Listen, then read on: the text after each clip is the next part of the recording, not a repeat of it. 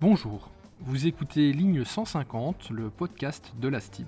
Ligne 150, c'est la ligne spéciale imaginée par la STIB pour célébrer les 150 ans du tram à Bruxelles. Grâce à des histoires ou des anecdotes, ce podcast va vous emmener à travers l'histoire du tram de la belle époque au futur de notre réseau. Épisode bonus, les tramways bruxellois durant la Seconde Guerre mondiale. Pour votre sécurité, n'écoutez pas ce podcast en conduisant. Bonne écoute avec la STIB.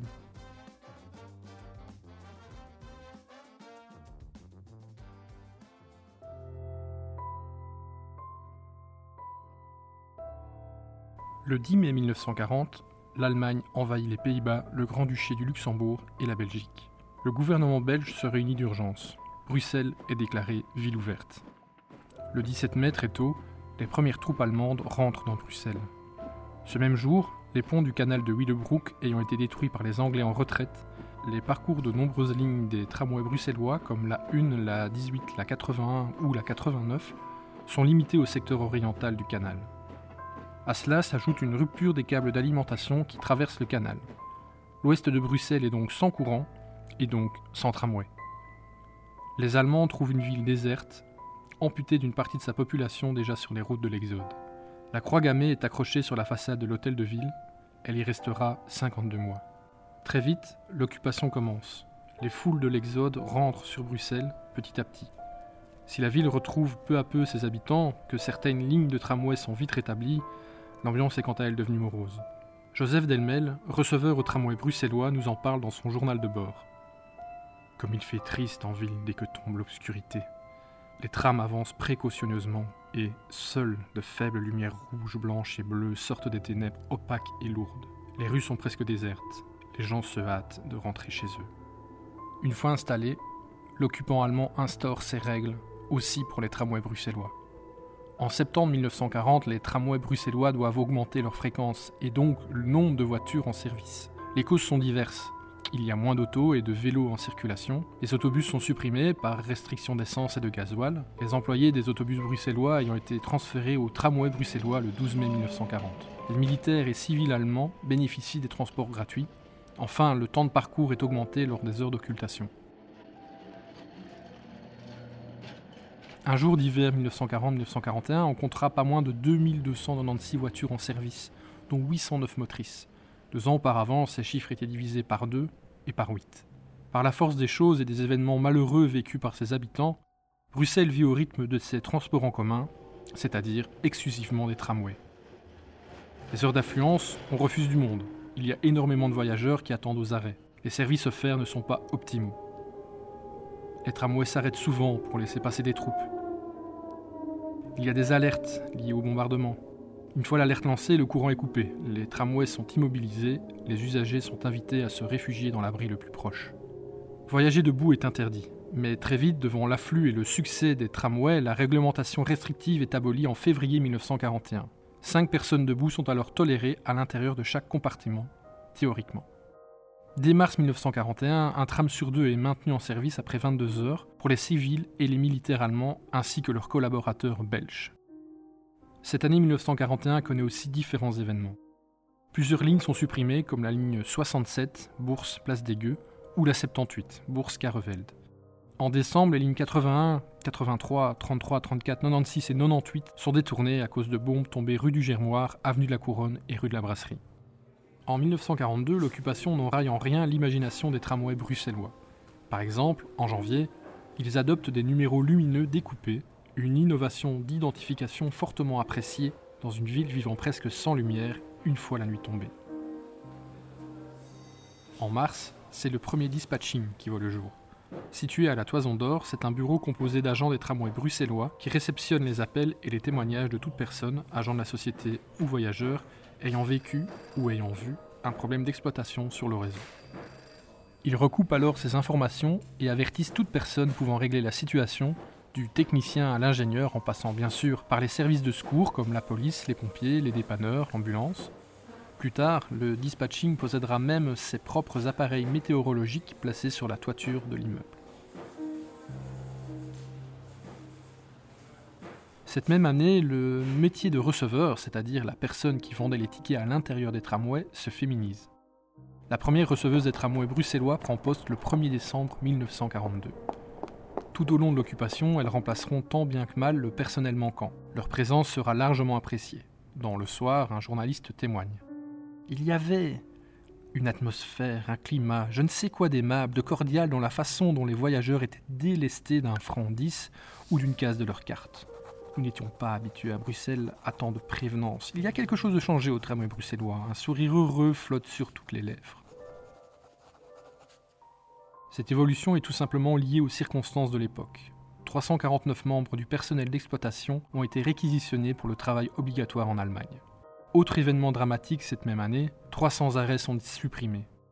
La population bruxelloise vit au rythme des difficultés de ravitaillement. On fait la file à Flagey pour trouver à manger. Les Allemands et la police organisent des contrôles renforcés pour éviter le marché noir. Heureusement pour ces employés, les tramways bruxellois s'organisent. Des denrées alimentaires leur sont distribuées. Un service de soupe est également proposé à l'ancien dépôt de la rue Rossini. Il le sera jusqu'à la fin de l'occupation. Début janvier 1943, la population commence doucement à se rebeller. Divers attentats sont perpétrés contre l'envahisseur. L'autorité allemande sévit. Couvre-feu obligatoire à partir de 21h, les salles de spectacle sont fermées, tout comme les manifestations sportives, et ce, jusque fin janvier. Les Allemands procèdent à des fouilles dans les voitures. L'hégémonie allemande commence doucement à battre de l'aile partout en Europe et en Afrique du Nord. La bataille de Stalingrad prendra fin en février, tandis qu'au soleil, le général Montgomery, dont la station n'existe pas encore, s'empare fin janvier de la ville de Tripoli. Le 7 septembre 1943, le réseau est gravement perturbé suite à des bombardements aériens visant Ever et les casernes d'Etterbeek. Les voies sont impraticables, les lignes aériennes sectionnées. Un conducteur et un receveur sont tués. Pas moins de 11 lignes sont détournées. Il faudra un mois pour que la situation revienne à la normale. Au 31 décembre 1943, on compte désormais 850 agents des tramways bruxellois réquisitionnés en Allemagne ou passés dans la résistance. Parmi eux, il y a 588 conducteurs ou receveurs. L'exploitation du réseau est alors difficile. Le nombre de personnels féminins récemment engagés ne comble en rien leur absence, sans compter le personnel malade, en constante augmentation. Il manque de tout à Bruxelles, produits alimentaires mais aussi produits d'entretien et techniques. Cela n'empêche pas le nombre d'usagers des tramways bruxellois d'augmenter. L'encombrement est devenu la norme, les voyageurs sont souvent coincés les uns contre les autres, les altercations surviennent rapidement.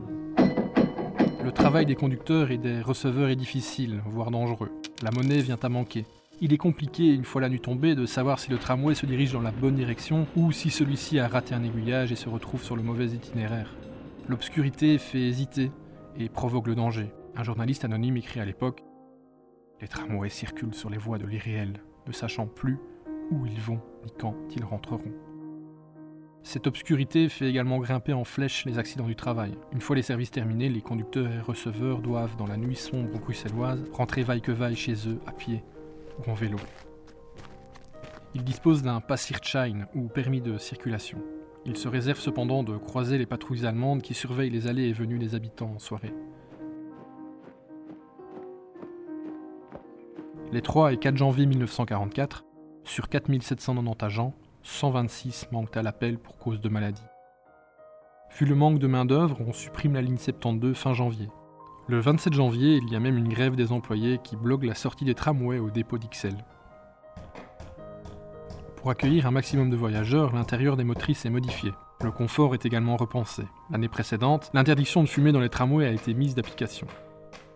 À partir du mois d'avril, les bombardements alliés s'intensifient un peu partout en Europe. Bruxelles n'est pas épargnée.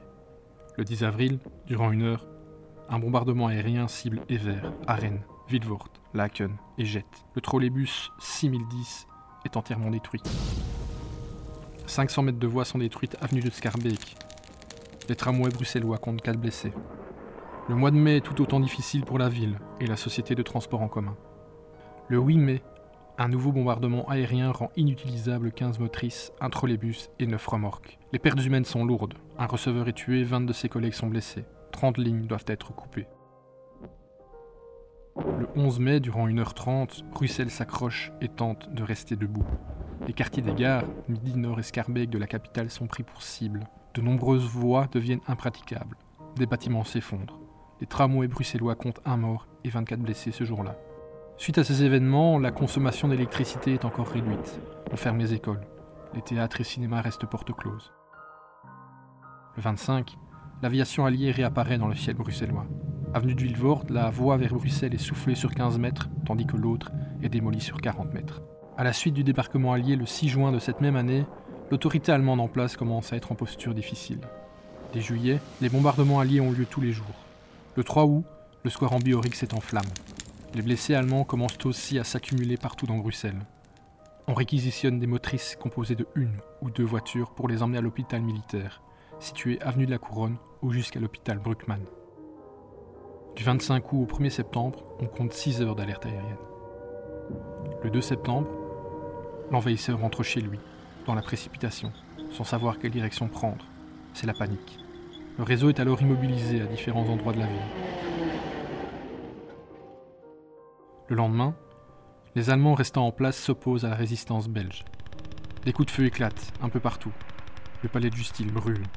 La population locale organise alors une chaîne humaine pour sauver un maximum de dossiers et de documents précieux. Pris au piège des confrontations, certains conducteurs et receveurs prennent l'initiative personnelle de ramener les voitures vers le dépôt. Ce soir du 3 septembre, les premiers chars anglais arrivent porte d'Anderlecht. Le 4 septembre, vers 15h, la brigade Piron rentre dans Bruxelles. La foule exulte. La capitale est libérée. Malgré la guerre et l'occupation, 408 millions de voyageurs ont été transportés par les tramways bruxellois l'année de la libération. On en comptabilisait 254 millions en 1940. Aussi, les tramways auront, durant le temps de l'occupation, réalisé un bénéfice financier conséquent. L'argent rentre, sans que des dépenses ne soient effectuées, la restriction poussant à la récupération et à la débrouillardise. Tout cela sans oublier les nombreux sacrifices réalisés par le personnel des tramways bruxellois durant cette période sombre de notre histoire. Matériel roulant défectueux, conditions de travail difficiles, restrictions alimentaires. Le 8 mai 1945, la guerre se termine enfin. Pour l'occasion, on orne certains tramways de fleurs, de drapeaux belges, anglais, américains. La population sort de chez elle, elle exulte. Mais comment se rend-elle au centre de Bruxelles pour célébrer ses héros? En tramway bien sûr. Le service est toujours assuré. Le public a à nouveau besoin des tramways bruxellois, bondés plus que jamais, pour participer à cette fête historique.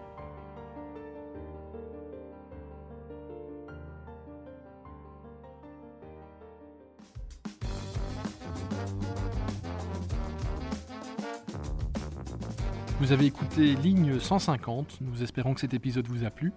Les informations et événements mentionnés dans notre récit proviennent de deux ouvrages très intéressants. Exploitation du réseau de l'ASA, les tramways bruxellois pendant la Seconde Guerre mondiale, 10 mai 1940-8 mai 1945, par Pierre de Coq, et Histoire des transports publics, tome 2, L'âge d'or, imprimé à l'initiative de la STIB. Nous remercions chaleureusement leurs auteurs, sans qui le contenu de ce podcast n'aurait pas pu être enregistré. A bientôt sur la ligne 150.